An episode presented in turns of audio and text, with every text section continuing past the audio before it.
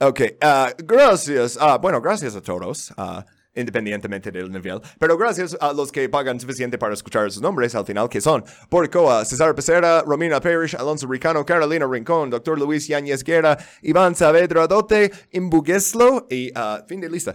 Oh, ya estoy mejor leyendo esto. eh. Necesitamos que se une más gente para confundirme.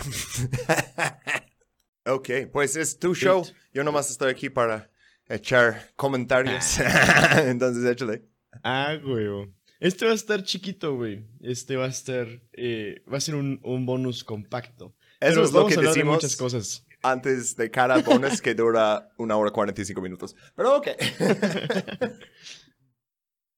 Ah, bueno, pues. Hola, banda. ¿Cómo están? Bienvenidos a este episodio bonus de Intervenciones Gringas. Es un podcast y tiene slides. Hoy les vamos a hablar de uno de los peores seres humanos, Woodrow Wilson.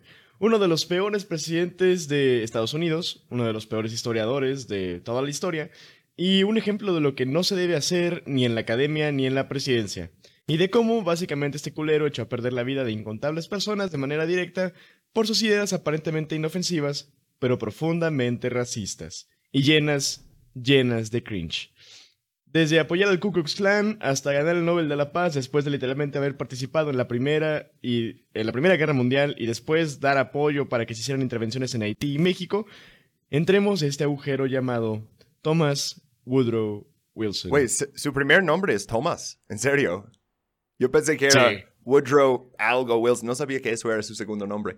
Y todo ese tiempo que hablamos de él, siempre en el contexto de Haití, República Dominicana, Veracruz. No, pero es la primera vez que pienso en algo de su biografía, porque realmente no es el, el tipo de persona que normalmente quiero estudiar, ¿sabes? O sea, como mi tiempo libre. Ajá. Sí, Pero- güey, porque además, la neta, es como de que un güey que se ve como que súper inofensivo, ¿no? Súper low key. Entonces, como de, mm, pues, ¿qué hay que ver sobre ese cabrón, no? Yo me acuerdo, o sea, lo que aprendimos de él es, bueno, los 14 puntos, ¿no? O sea, en la escuela. Ah, aprendes que él quería una cosa y que Clemenceau quería otra cosa al fin de la Primera Gu- Guerra Mundial. Y básicamente Clemenceau hizo lo que quiso y por eso Alemania pudo empezar la Segunda Guerra Mundial. Pero si hubieran hecho caso a Wilson y, y su ah, Liga de Naciones y si todo el mundo hubiera sido más civilizado, ah, entonces, básicamente, güey, eso es la historia estadounidense que te dan en la escuela, ¿no? Entonces, está chido, güey. Hoy, hoy alguien más me va a desmentir la propaganda gringa falsa. Para mí. Ah, huevo. Está, está muy cagado porque literalmente si hubieran seguido el plan de Wilson, o sea, muy probablemente hubiera habido segregación en Europa.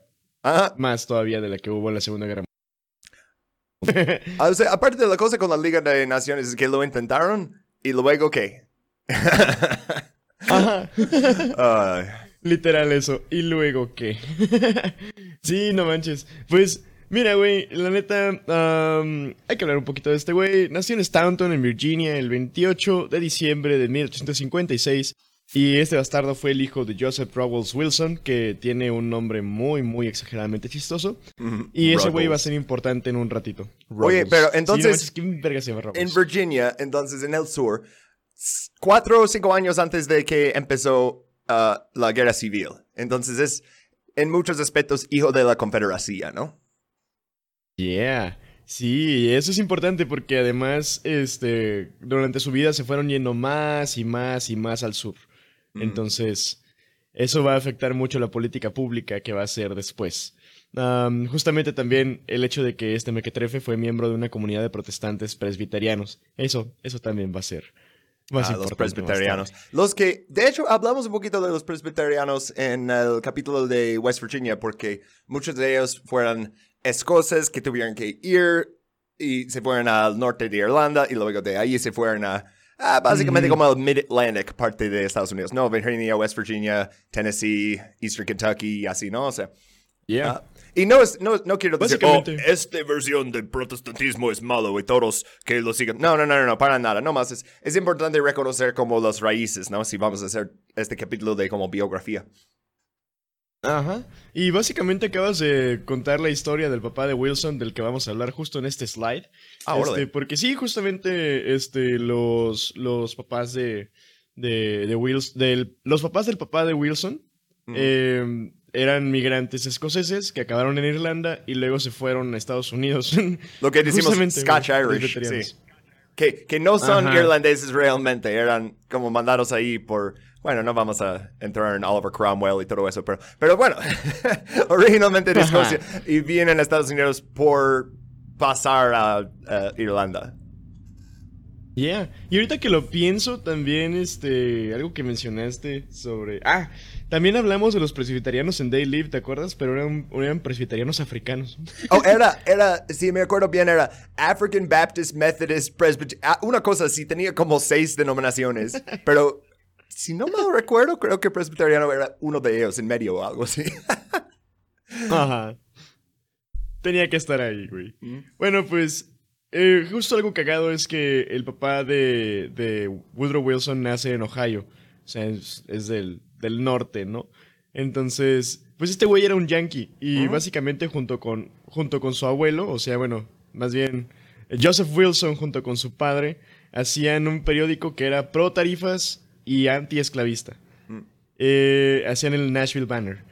Y después eh, se mudaron al sur porque eh, el papá de Wilson, este Joseph Wilson, quería un puesto en un en una escuela, güey. Dio clases en el Jefferson College.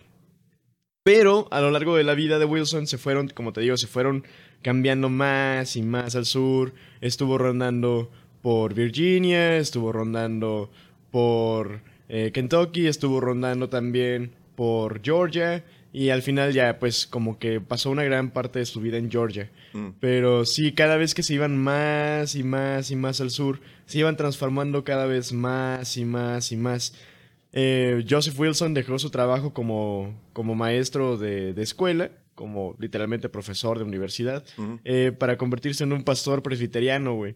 Y justo después del nacimiento de Wilson se, se convirtió en pro esclavismo y pro confederación. Güey, o sea, Um, es el Jordan Peterson del siglo XIX, ¿no? Tiene, o sea, tiene un trabajo, ¿no? Donde supuestamente tiene que enseñar cosas, pero quiere decir cosas que ninguna universidad le va a permitir decir. Entonces dice, ah, bueno, en, en siglo XXI empiezas un pinche canal de YouTube y lloras uh, y le dices a todos los chicos que usan trajes, pero en este tiempo, o sea, durante el Second Great Awakening, no, o sea, eh, todos esos movimientos protestantes, no, lo que puedes hacer es hacerte un pastor y tener la Biblia en la mano y, ¿sabes? O sea, rasurarte y peinarte bien el pelo y ya decir cosas que ah, no aparecen tanto en la Biblia. O bueno, si quieres hablar de esclavitud, sí aparece en la Biblia, es, ah, es un tema, ¿eh? Pero digo, esta Ajá. justificación de ciencia de razas y razas superiores y así que usaban en ese entonces, eso no lo encuentro, no lo encuentro. Ningún, ningún traducción de la Biblia lo encuentro. ¿eh?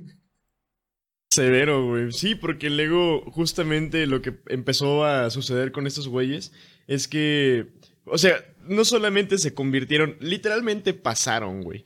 Pasaron de ser personas que hacían un periódico antiesclavista y pro tarifas, güey, a literalmente promover esas, esas ideologías, güey. Y lo cagado es que, o sea, este güey neta sí se super comió la ideología del sur porque hasta cuando empezó la guerra, güey, convirtió su iglesia en un hospital de campaña. Y Mm. todo el tiempo estuvo atendiendo así como soldados confederados heridos. Esto, güey, además, mientras Woodrow Wilson era un morrito chiquito, güey. Entonces todo el tiempo estaba... Empezó a agarrar como que esta idea súper romántica de los ideales de la confederación, ¿no?